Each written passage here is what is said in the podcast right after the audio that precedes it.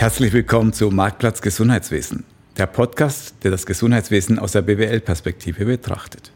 Mein Name ist Alfred Angerer, ich bin hier an der ZHW Professor für das Thema Management im Gesundheitswesen. Das Thema heute ist Leben und Wohnen im Alter. In den letzten Jahren, letzten Monaten war der Bereich Alter und Pflege medial ein großes Thema, vor allem jetzt in der Corona-Zeit. Und was mich interessiert ist, was es wirklich bedeutet, heutzutage in einer Altersresidenz zu führen. Deswegen habe ich heute im Studio Freddy Stocker eingeladen. Er ist Geschäftsführer der Residenz Konradhof hier in Winterthur. Herzlich willkommen, Freddy. Grüß Gott. Wir wissen jetzt, du bist äh, der Chef einer Residenz hier in Winterthur, aber es gibt bestimmt noch drei andere Fakten, die wir gerne über dich wissen wollten. Welche ich bin der Meinung, äh, ich habe den interessantesten Job, den es überhaupt gibt.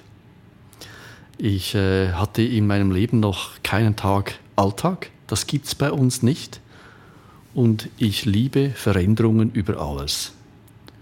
Das hört sich schon mal sehr spannend an. Also kein Tag wie der andere. Da werden wir bestimmt noch darauf eingehen im Verlauf des Podcasts. Vielleicht mal erstmal zu dir als Person, denn ich finde deinen Hintergrund spannend. Du kommst ja ursprünglich, wie so viele im Gesundheitswesen, muss man sagen, auch aus dem Bereich Hotellerie. Ist das richtig? Also ich, ich habe bereits in, in früheren Jahren habe ich mich für Menschen sehr, sehr stark interessiert. Äh, ich habe als äh, Gymnasiast in jungen Jahren äh, an Wochenenden in Restaurants gearbeitet und diese Erfahrungen haben mich eigentlich das ganze Leben geprägt.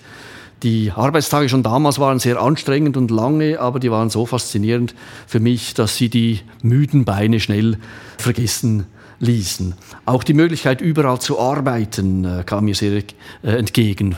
Zum Beispiel äh, war ich im Bergrestaurant in Adelboden, in der Abwaschküche am Zugersee, als Kellner auf einem Luxuskreuzschiff oder bei einem einjährigen Einsatz bei Switzer als äh, Flight Attendant. Damals gab es diese stolze Airline ja noch. Alle Türen waren weit offen für junge Leute, auch ohne große Ausbildung oder viel Geld in der Tasche. Faszinierend für mich waren immer und ist es auch heute noch der Mensch und seine Geschichten dahinter. Okay, also das hört sich ja so an, als hätte dein Herz wirklich ganz stark geschlagen für Hotellerie, Restaurants und Co. Und wie hast du dann den Einstieg in das Gesundheitswesen dann gefunden? Warum bist du denn hier zu uns rübergestoßen, sage ich mal? Ich habe viele, viele Wanderjahre in der Hotellerie und Gastronomie gemacht, wie das so üblich ist bei uns. Unter anderem habe ich auch äh, zehn Jahre am Bodensee ein Vier-Sterne-Hotel als Direktor geleitet.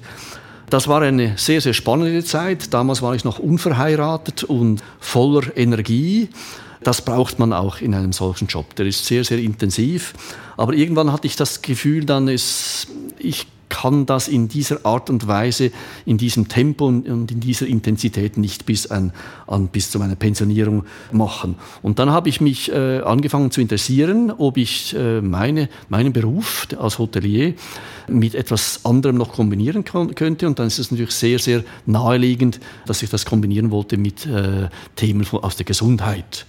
Und so bin ich dann äh, in diesen Bereich gekommen. Ich habe drei Jahre für zwei Reha-Kliniken im Kanton Zürich gearbeitet und sechs sehr, sehr spannende Jahre im, äh, im Baselgebiet in einer großen Psychiatrie. Aber dort auch im Bereich Hotellerie? Immer als Leiter Hotellerie oder als Leiter Servicezentrum oder Betriebe, wie man das äh, in diesen Bereichen nennt, ja. Und diese Frage habe ich schon ein paar Mal gestellt in diesem Podcast, aber für alle die vielleicht die Folgen nicht gehört haben und per se finde ich die Frage spannend. Was nimmt man denn mit, wenn man so jahrelang im Hotel gearbeitet hat und auf einmal ist man in der Reha-Klinik, im Spital? Was nimmt man denn damit als, äh, zum Thema Führen? Man nimmt schon vor allem die, das Thema Dienstleistungsbereitschaft mit. Also das werde ich auch bis heute nicht los.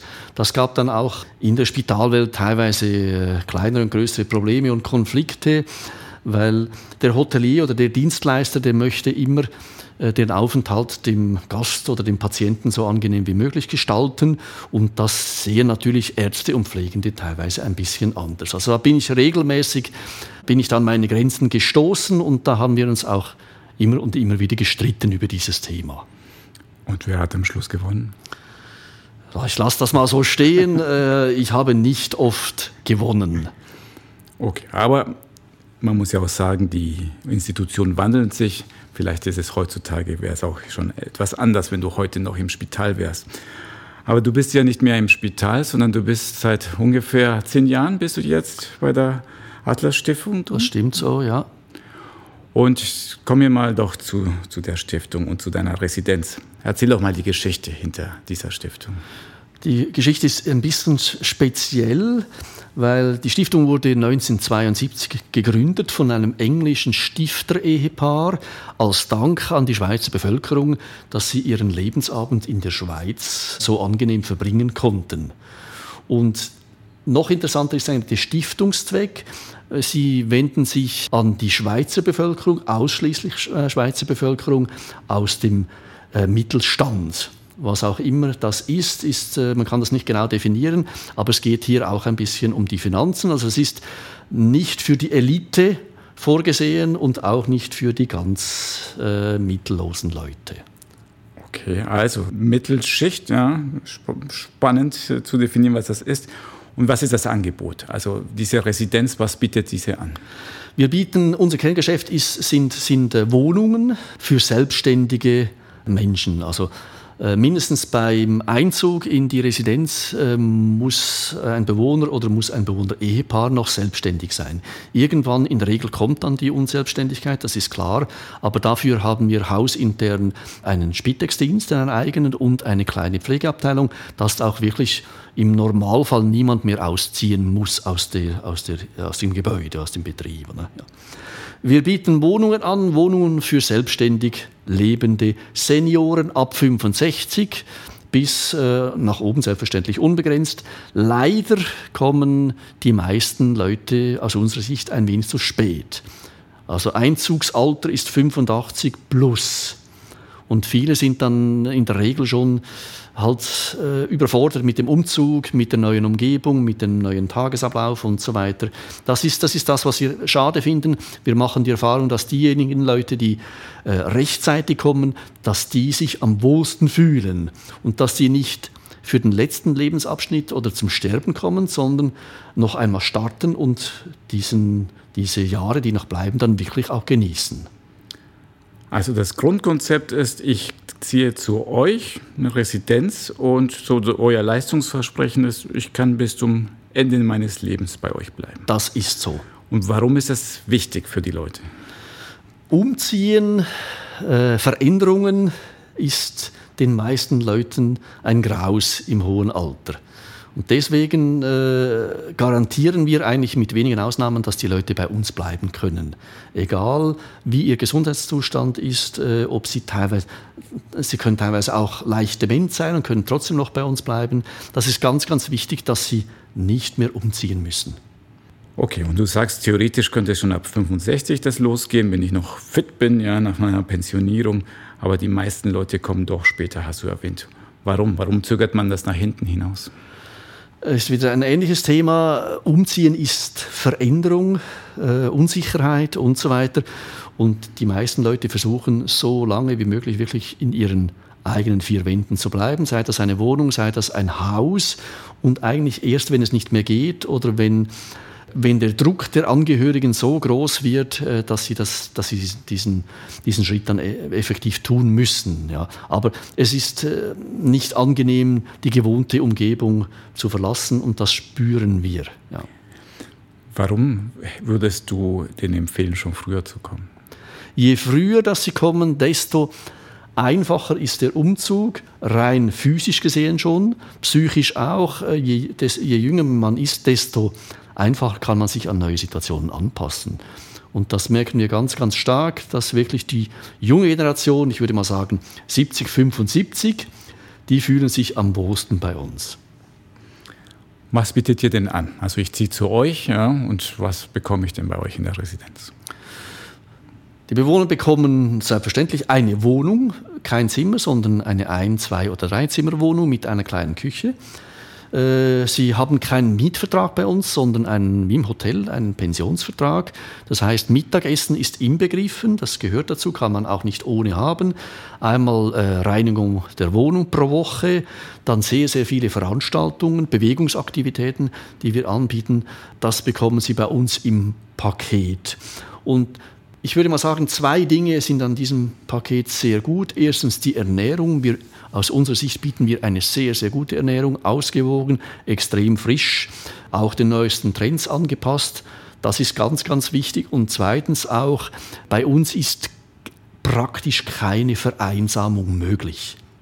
Man steuert zwar die Häufigkeit und die Intensität der Kontakte selber, aber es geht nicht ohne. Und das tut vielen, vielen Leuten sehr, sehr gut. Äh, das merken wir. Es ist wirklich bei uns kann niemand vereinsamen. Das ist absolut unmöglich. Mhm. Also ich, ich stelle mir gerade so ein Verkaufsgespräch vor, ja, wo ihr versucht, die Menschen zu überzeugen von euren Dienstleistungen.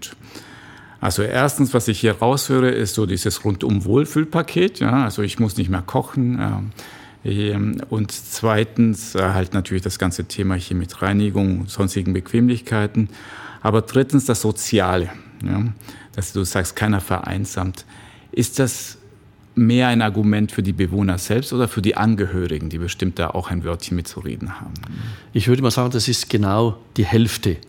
Es ist für beide Parteien extrem wichtig, für jemanden selber und auch für die Angehörigen.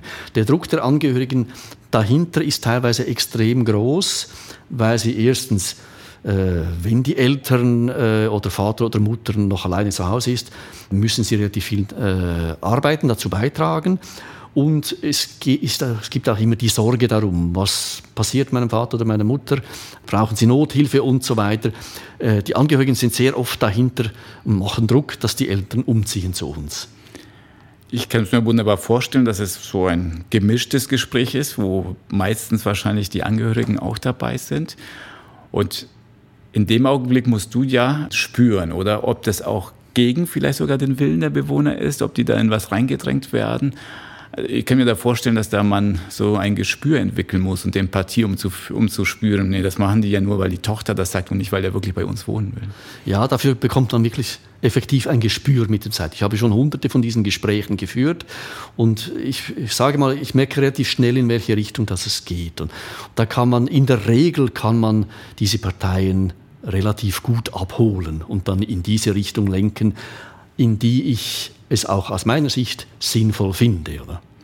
Und du nimmst ja auch das Recht zu sagen, na, ich glaube, das ist nichts für sie. Also sie werden sich nicht bei uns wohlfühlen. Das passiert immer und immer wieder, sei das, sei das, dass ich spüre oder das Gefühl habe, dass diese Personen nicht in dieses Haus passen. Ich kenne ja alle anderen Bewohner sehr gut, oder? Und teilweise ist es auch gesundheitlich bedingt, dass ich sehe, diese Person oder diese Personen schaffen den Umzug rein physisch nicht mehr. Also die kommen an und sterben dann häufig innerhalb der nächsten drei, vier, fünf Monate. Oder? Das kann ich aus, mit meiner Erfahrung relativ gut abschätzen. Okay.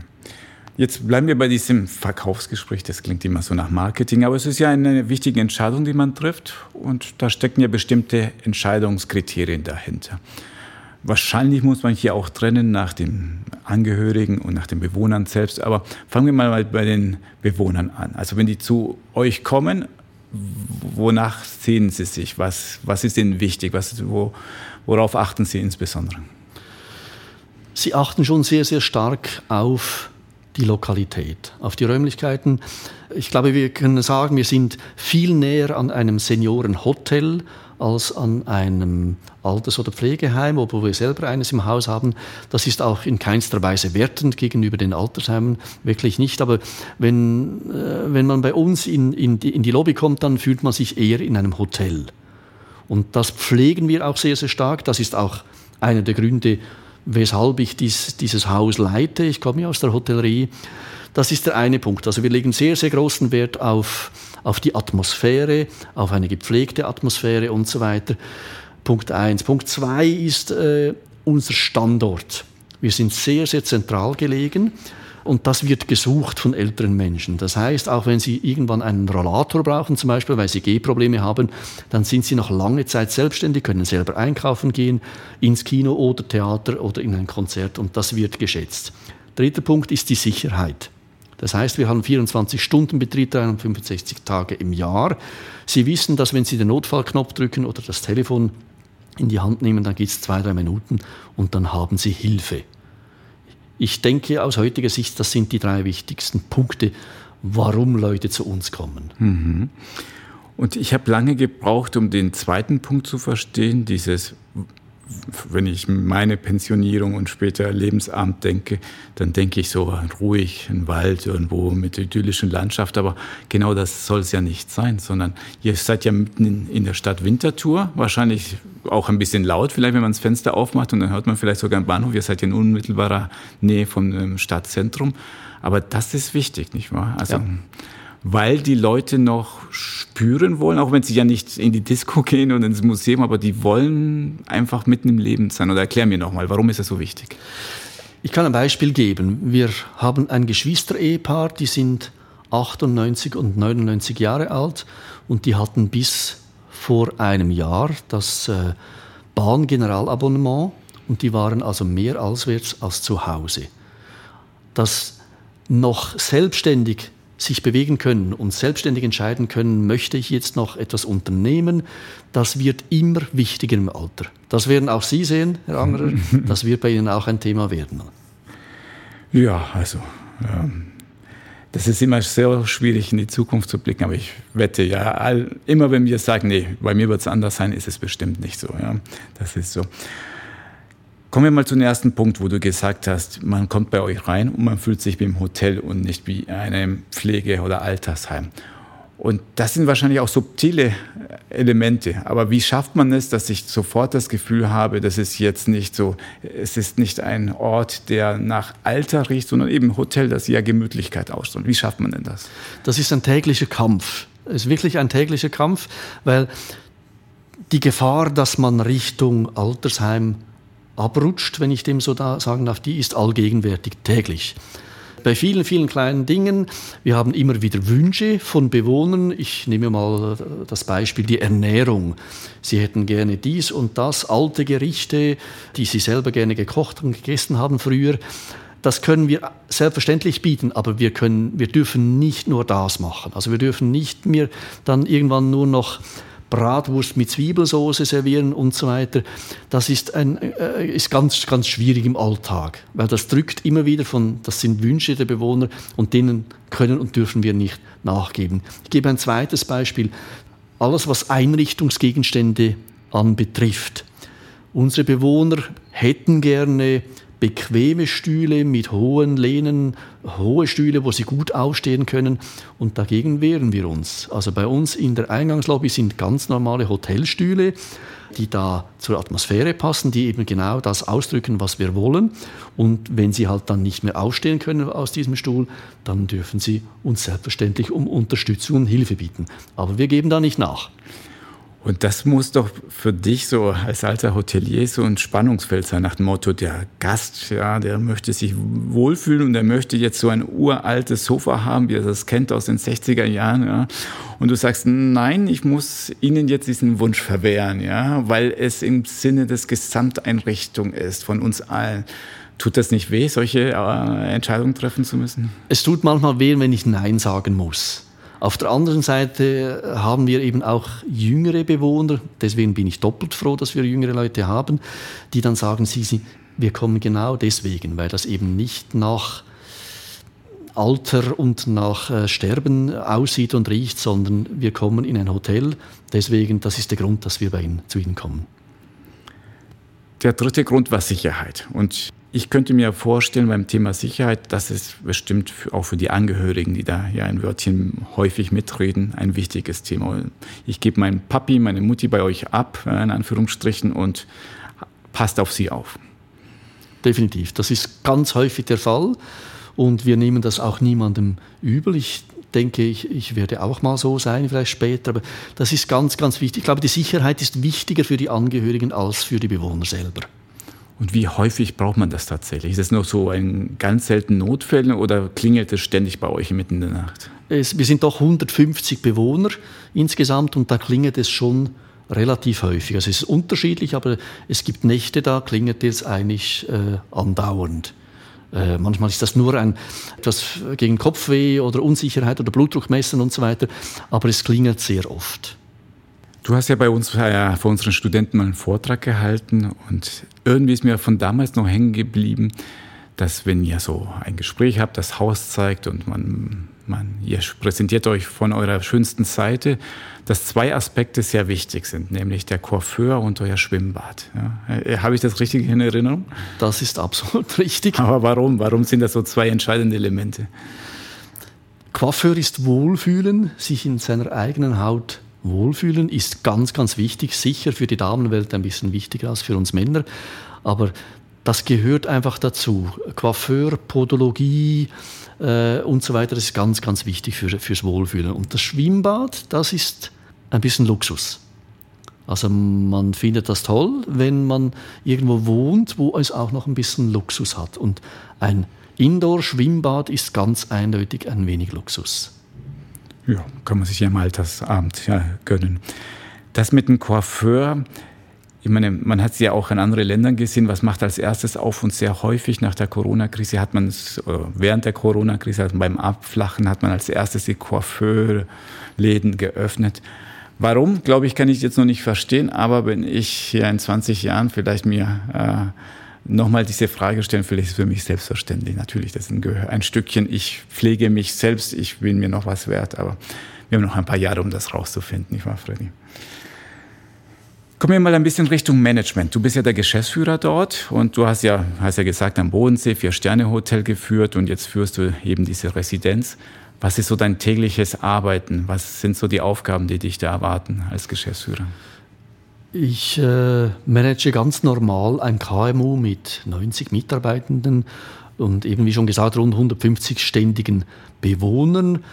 Und es geht schon vor allem um betriebliche Probleme und Themen. 90 Mitarbeitende. Selbstverständlich habe ich einen Kader, die einen, großen, einen Großteil für mich erledigen, aber das muss geführt werden. Ganz normal, ganz traditionell wie ein Hotel und wir haben eigentlich genau die gleichen Strukturen wie im Hotel, zusätzlich einfach noch den Pflegebereich. Das kommt noch dazu und der ist relativ intensiv auch. Also Managen ist ein Punkt. Der zweite Punkt ist die Betreuung der Bewohner. Ich muss nicht direkt, in der Regel wenig direkt betreuen oder Probleme lösen, aber ich muss präsent sein. Ich muss Präsenz zeigen.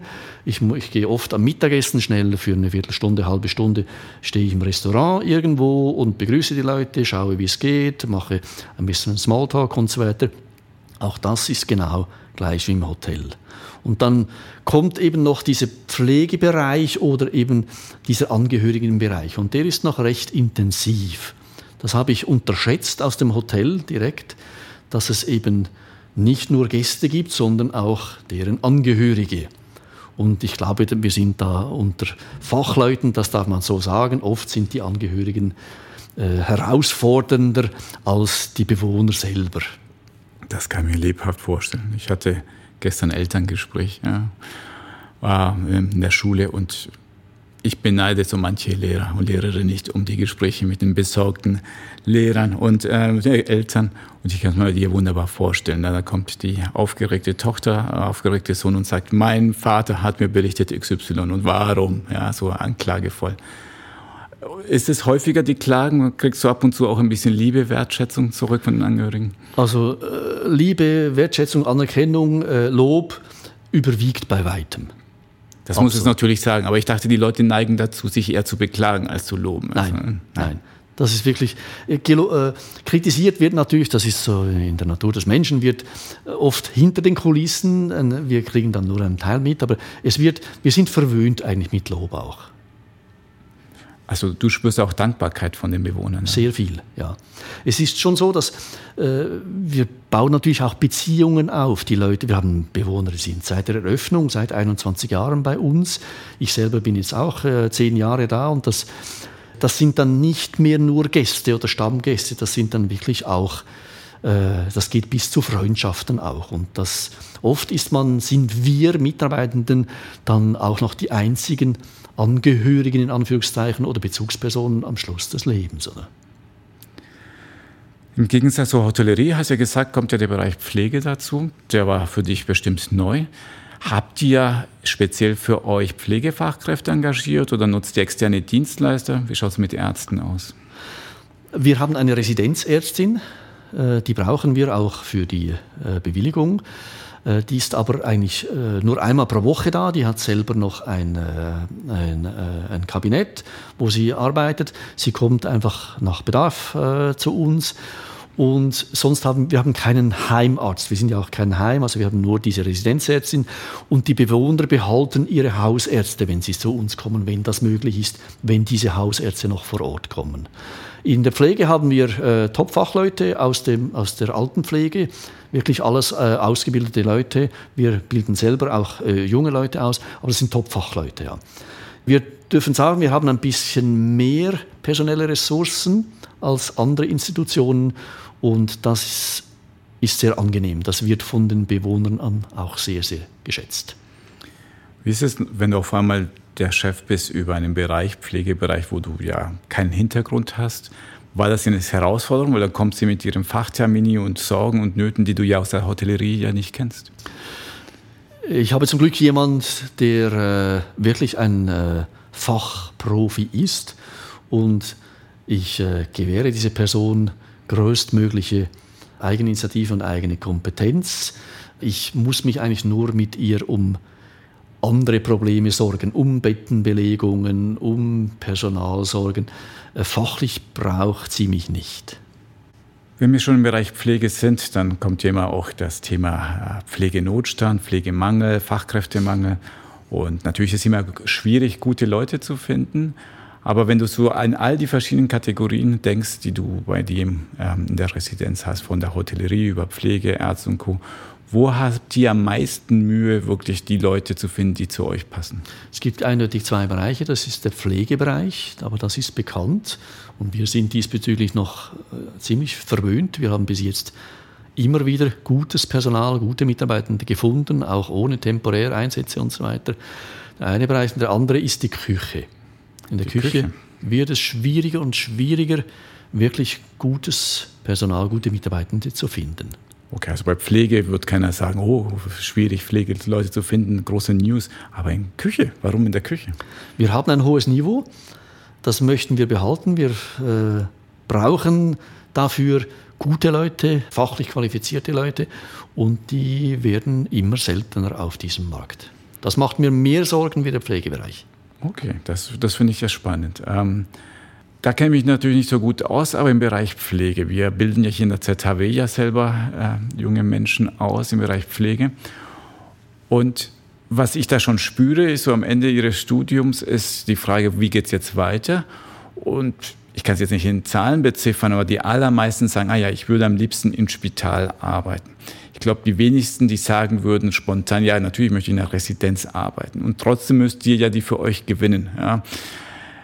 Wie schafft ihr das praktisch in diesem Wettkampf um die äh, Talenten so gegenüber einem Spital, das immer sich aufregend anhört und es gibt ja Serien da im Fernsehen, äh, wo Action passiert. Wie überzeugt ihr die Leute? Nee, bei uns werdet ihr euch wohler fühlen. Wir müssen anderweitig äh, Anreize bieten. Also wir können sagen, bei uns ist der Alltag wahrscheinlich nicht ganz so hektisch wie in anderen Institutionen, Institutionen weil wir eben ein bisschen mehr Ressourcen haben. Dann kommt ganz schnell das Thema Team. Wir sind sehr, sehr darauf bedacht, dass das Team intern gut spielt. Wir machen, ich glaube, das dürfen, dürfen wir sagen, wir machen sehr viel für unsere Mitarbeitenden, sei das mit Aktivitäten, sei das auch zwischendurch finanziell etwas. Aber wir versuchen, den Teamgeist wirklich hochzuhalten. Wir versuchen, alles, was möglich ist, auch den Mitarbeitenden zugutekommen zu lassen, sei das Arbeitszeiten, seien das gewünschte Frei- und Ferientage, seien das unbezahlte Ferien. Wir gehen da wahrscheinlich weit über das normale Maß hinaus. Es ist schön, dass wir oft Mitarbeitende haben, die zum Beispiel nach einer Babypause wieder zu uns zurückkehren. Oder Mitarbeitende, die kündigen und in ein anderes Haus gehen und dann in relativ kurzer Zeit bei uns wieder anklopfen. Das sagt uns, dass wir diesbezüglich wahrscheinlich äh, gegenüber Mitbewerbern einen gewissen, gewissen Vorteil haben. Kommen wir nochmal zurück zu diesem Thema Unterschiede zum Hotel. Ähm, du hast ja eingangs erwähnt, du liebst Veränderungen, Tag ist wie der andere. Aber wenn ich das auch richtig aus seinem Vortrag damals äh, in Erinnerung habe, ist Veränderung ist nicht das, was man in der Residenz gut geheißen wird. Wenn du heute Morgen kämest und sagen würdest, wir machen jetzt ganz anders, die Tische sind komplett anders aufgestellt, dann gäbe es einen Tumult. Richtig? Das ist richtig. Warum? Was erwarten die Bewohner? Die, warum? die wollen Konstanz. Ja. Die meisten, die meisten Bewohner wollen auch sicher ein bisschen altersbedingt, die wollen Konstanz. Die hassen Veränderungen in der Regel. Und das ist für mich eben auch eine Herausforderung, das ist auch ein Challenge, das, das macht auch Spaß, auch wenn wir zwischendurch ziemlich Prügel einstecken müssen. Ich kann da zwei, drei Beispiele nennen. Äh, ich war vor einiger Zeit mal der Überzeugung, dass äh, eine freie Tischwahl am, beim Mittagessen, das würde doch die, die Gespräche anregen und das wäre interessant für die Leute. Ich habe das eingeführt und ganz, ganz, ich bin ganz, ganz grandios gescheitert.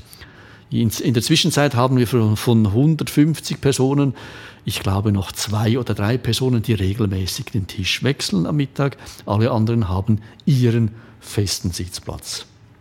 Aber eben, das sind, das sind Herausforderungen, die können ja auch Spaß machen.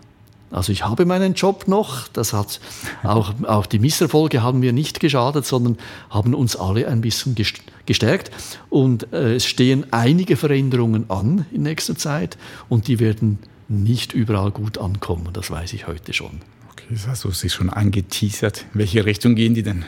Einfach noch mehr Flexibilität. Wir möchten gerne, dass Bewohner wählen können zwischen Mittag und Abendessen zum Beispiel also kleine Dinge. Wir möchten einfach mehr Flexibilität ins Haus bringen, wir möchten mehr Veränderungen ins Haus bringen.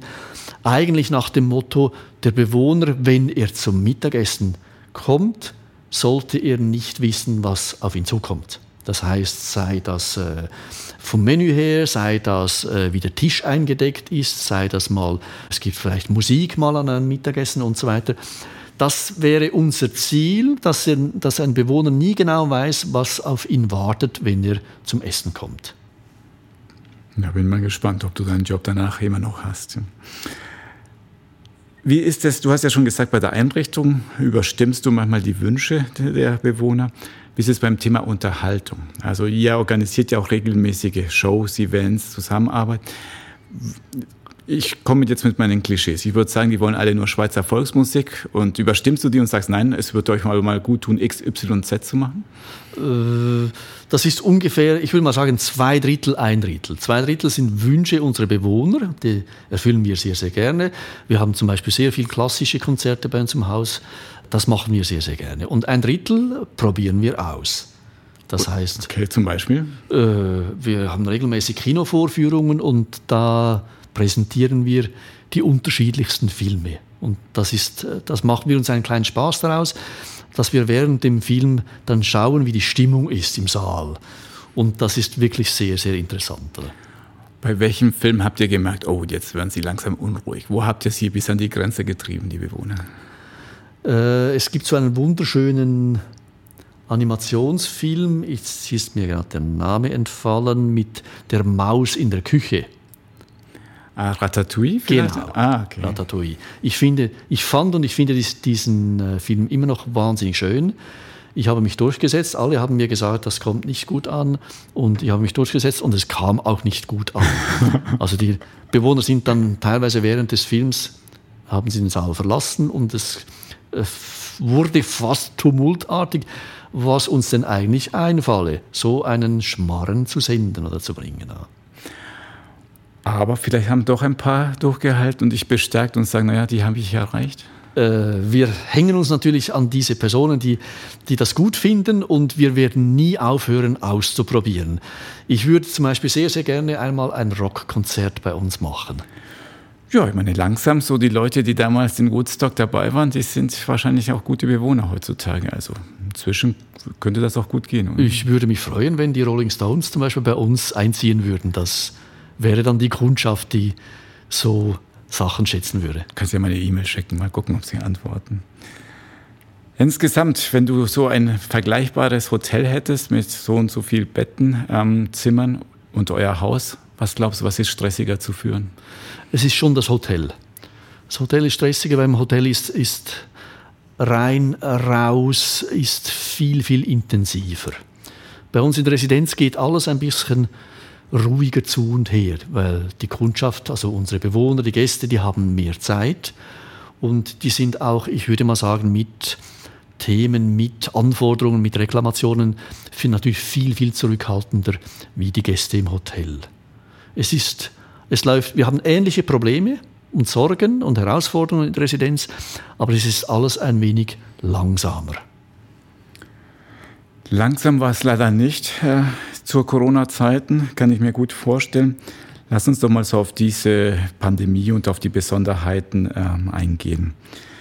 Ich meine, es ist ja nicht so ungewöhnlich für Residenzen, aber auch genauso für Spitäler, andere Einrichtungen, dass es auch in der Vergangenheit schon Virenausbrüchen gab, Noroviren. Ihr habt ja bestimmt auch schon eure Erfahrung damit gemacht. Bei uns war es noch, noch, noch spezieller. Wir hatten einen, einen Monat vor äh, der Corona-Pandemie hatten wir während drei Wochen den Norovirus bei uns in der Residenz. Und wir waren demzufolge sehr, sehr gut vorbereitet, aber wir waren bereits ein bisschen müde, als die ganze Corona-Pandemie dann anfing.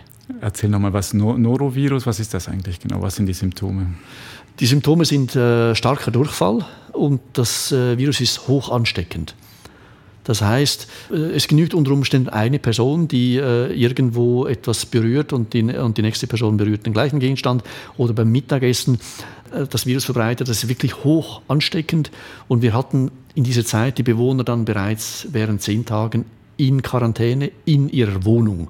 Also sie, sie durften die Wohnung zehn, äh, zehn Tage nicht verlassen. Wir haben Mittagessen an die Haustüre, an die Türe gebracht und so weiter.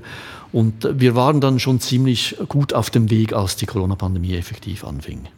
Okay, und das haben Sie verstanden, weil ich meine, Sie sind dort wie im Hotel und wenn man mich zwingt, im Hotel zehn Tage lang drinnen zu bleiben, würde ich ja ganz schön rummaulen. Das ist, war kein Problem, weil mehr als die Hälfte der Bewohner hatte dieses Virus. Und das haben sie dann sehr, sehr gut verstanden, dass das jetzt ein Notfall ist und dass man dagegen etwas tun muss.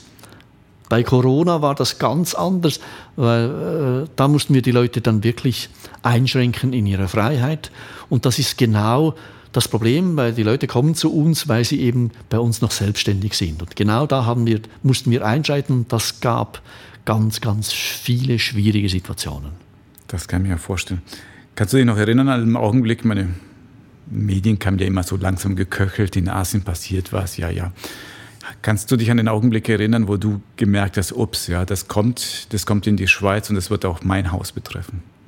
Ich kann mich sehr gut an diesen Moment erinnern und wir haben uns alle gesagt, nein, bitte nicht, weil wir hatten genau die Erfahrung mit dem Norovirus vor ein paar Tagen dass das unwahrscheinlich intensiv ist, dass die Leute schnell müde werden, dass, die, dass sie teilweise den, die Bewohner auch das nicht verstehen, all diese Einschränkungen. Ich würde mal sagen, es war keine Panik bei uns, aber es war höchste Alarmbereitschaft. Was sind die konkreten Maßnahmen, die ihr getroffen habt damals? Wir haben uns ganz stark an die Vorgaben der Behörden gehalten. Wir hatten das Problem, dass wir in der Residenz ja auch eine kleine Pflegeabteilung haben und das ist nicht räumlich, nicht getrennt von den, von den anderen, von den Wohnungen und so weiter. Das heißt, wir mussten uns an die Vorgaben des äh, Bundesamts für Gesundheit und der Gesundheitsdirektion Zürich halten, was die Pflegeheime betrifft. Und das haben natürlich unsere selbstständigen Bewohner in den Wohnungen überhaupt nicht verstanden. Das war die größte Herausforderung. Das heißt, auch Bewohner, die da noch relativ jung sind, die durften beispielsweise keinen Besuch mehr haben. Sie durften keinen Besuch haben. Während zwei oder drei Wochen war das Haus sogar hermetisch abgeriegelt. Also wir hatten, die Türen waren zu. Wir haben den Bewohnern sogar verboten, hinauszugehen. Wir hatten einen Sicherheitsdienst am Haupteingang. Und das war dann schon grenzwertig. Also das haben die selbstständigen Bewohner überhaupt nicht begriffen, dass, die, dass, das, dass sie das auch betrifft. Und umgekehrt standen draußen von der Tür Leute und gesagt haben, ich möchte meinen Vater besuchen. Was soll denn das? Das ist richtig, das konnte man logistisch dann relativ einfach lösen. Da fand einfach ein Austausch äh, vor dem Haupteingang, also vor dem Eingang zur Residenz statt, mit Abstand von zwei, drei Metern, mit Masken und so weiter, ein Austausch von, mit Lebensmitteln und so weiter. Es waren einfach komische Situationen, aber das war nicht so schlimm. Oder? Ja. Und Du musst ja auch immer an das Personal denken. A, sie schützten, aber auch die Personalplanung. Wenn auf einmal, ich weiß nicht, ob das vorgekommen ist, dass auf einmal viele Leute sich krank gemeldet hat und du viel zu wenig Personal hattest. Gab, gab es diese Spitzen? Es gab kleine Wellen. Wir wurden gut verschont, aber es gab durch kleine Wellen und da ist einfach nur, da geht es nur noch über Kreativität und, und miteinander arbeiten. Das, da halfen Leute vom Service äh, in, in der Küche und umgekehrt. Und, äh, da geht es nur noch, äh, wenn man, wenn man wirklich am, alle am, wenn alle am gleichen Strick ziehen. Wir hatten diese Situationen. Und die sind, sind, die sind sehr belastend, die führen schnell zur Müdigkeit und es gibt dann eine, eine Grenze, wo man Angst haben muss, jetzt bricht das ganze System zusammen. Wir waren zwei, dreimal kurz davor und es ist zum Glück nie passiert. Was heißt das genau? Kurz davor was? Was wäre dann passiert? Wenn, wenn man die Leute so beansprucht, also die Mitarbeitenden, und sie müde werden, werden sie anfällig, sie werden krank, sie fallen aus und das ist dann das, Implod das ganze System kann implodieren. Also wenn man schon Ausfälle hat, hat kommen dann exponentiell zusätzlich viele Ausfälle dazu und dann ist man irgendwann ist man machtlos und dann geht es nur noch mit externer Unterstützung. Die habt ihr euch geholt? Die hätten wir uns geholt, wenn es soweit gekommen wäre. Wir konnten uns immer noch ganz, ganz kurz vorher abwenden. Aber es ist die psychische Belastung für, für die Mitarbeiter ist, ist in dieser Situation sehr, sehr groß. Das war auch meine größte Sorge, oder? Inzwischen sind wir ja im Juni 21, wo diese Aufnahme stattfindet. Ist es bei euch wieder Normalität eingekehrt? Wie schaut es im Moment bei euch aus? Außer auf der Pflegeabteilung sind wir praktisch auf Stand vor der Pandemie. Also wir haben äh, keine Maskenpflicht mehr für Bewohner. Das Restaurant ist seit einer Woche wieder offen. Wir haben wieder Veranstaltungen und so weiter. Äh, es ist eigentlich praktisch Normalbetrieb, außer in der Pflegeabteilung. Da gibt es immer noch äh, Anmeldepflicht und so weiter. Aber sonst ist, ist eine, eine schöne Ruhe eingekehrt im ganzen Haus. Ja, dann drücken wir mal die Daumen, dass es so weitergeht äh, für uns alle hier in der Gesellschaft. Machen wir das Bild ein bisschen noch weiter, nämlich ähm, zur Zeit, auch durch die Corona-Pandemie, sind ja viele klassische Pflege- und Altersheime haben jetzt überschüssige Kapazität. Also klar, äh, man vermeidet im Moment, wenn zu stark wie möglich seine Angehörigen ins Pflegeheim zu geben. Habt ihr auch gemerkt, dass sich bei euch bei der Nachfrage was verändert hat? Wir haben es gemerkt bei den Wohnungen, es kommen weniger Interessenten und Anmeldungen. Aber wir haben zum Glück eine so gut gefüllte Pipeline mit Interessenten und Anmeldungen, dass wir das problemlos überbrücken können. Wir haben keine Leerstände. In der Pflege ist es so, dass wir natürlich mit eigenen Bewohnern aus den Wohnungen, ich würde mal sagen, zwei Drittel der Pflegezimmer belegen können, auch Neubelegungen. Da haben wir keine Sorgen. Wir wissen von anderen Institutionen, dass die Leerstände von 10 bis 20 Prozent haben. Das ist bei uns zum Glück im Moment ist kein Thema. Ihr hattet ja immer das große Glück, dass ihr eine unglaubliche Warteliste habt, oder? Wenn ich mich heute entscheiden, jawohl, ich komme zu euch, wann darf ich tatsächlich einziehen? Wir sagen heute noch ein bis drei Jahre. Das können wir eigentlich praktisch garantieren. Aber äh, es ist schon möglich, dass wenn eine bestimmte Wohnung zum Beispiel gewünscht wird oder eine bestimmte Lage einer Wohnung, dann kann es wirklich bis zu drei, vier Jahre gehen. Okay. Glaubst du, dass die Corona-Pandemie euch nach, äh, langfristig verändern wird? Hat, gibt es Auswirkungen, die auch, wenn sie vorbei ist, euch noch betreffen werden? Ich bin noch nicht ganz sicher. Für mich ist es entscheidend, wie es jetzt weitergeht. Wenn wenn noch weitere Wellen kommen, dann wird das große Auswirkungen haben, kann ich mir vorstellen. Wenn das jetzt, was wir alle hoffen, vielleicht in diesem Sommer wirklich beendet ist, dann denke ich, geht das relativ schnell vergessen. Und ich denke, es kommt wieder zu Normalbetrieb. Für mich ist entscheidend, was jetzt passiert die nächsten sechs Monate. Also lassen wir uns überraschen. Wir gucken trotzdem mal in die Glaskugel, unabhängig von Corona, sondern das Alter, das Thema Alter und Pflege wird uns ja immer beschäftigen. Es verändert sich. Also vor 20 Jahren standen wir auch woanders, wo wir jetzt stehen. Was glaubst du, was sind so die Megatrends, die du da draußen siehst, die Einfluss haben auf deine Residenz?